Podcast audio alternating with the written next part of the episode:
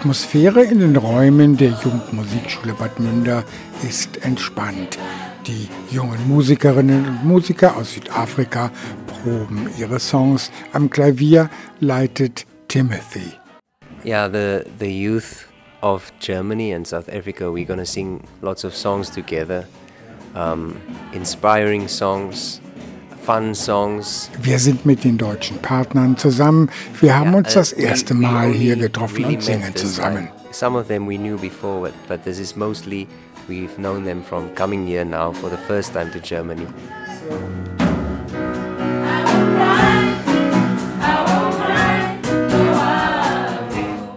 Erstmals im Austauschprogramm mit dabei auch Konstantin aus Hamel-Springe.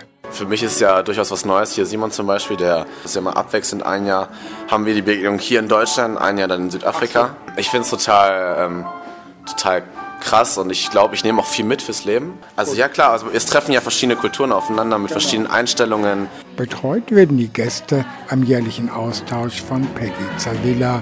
Die Kirchenmitarbeiterin tritt gerade eine neue Stelle an. Ja, ich bin jetzt ja schon lange bei der Kirche im Kirchenkreis tätig. Jetzt seit 1. September als Jugenddiakonin in der Region Bad Münder ganz neu. Ähm, da hat man eine neue Stelle geschaffen, auf die ich mich dann beworben habe.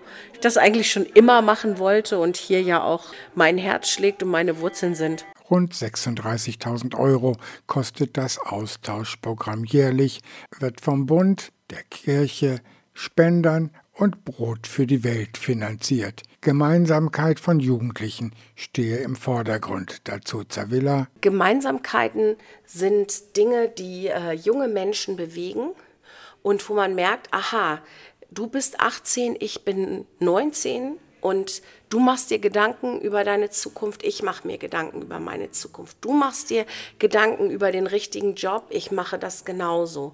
Also da sind ganz viele Gemeinsamkeiten. Am Mittwoch um 19 Uhr werden die Gäste aus Südafrika auch ein Konzert bei Radioaktiv geben. Am 29. dann begleiten sie die Einsegnung von Peggy Zavilla in ihrer neuen Tätigkeit in der Kirche in Beber.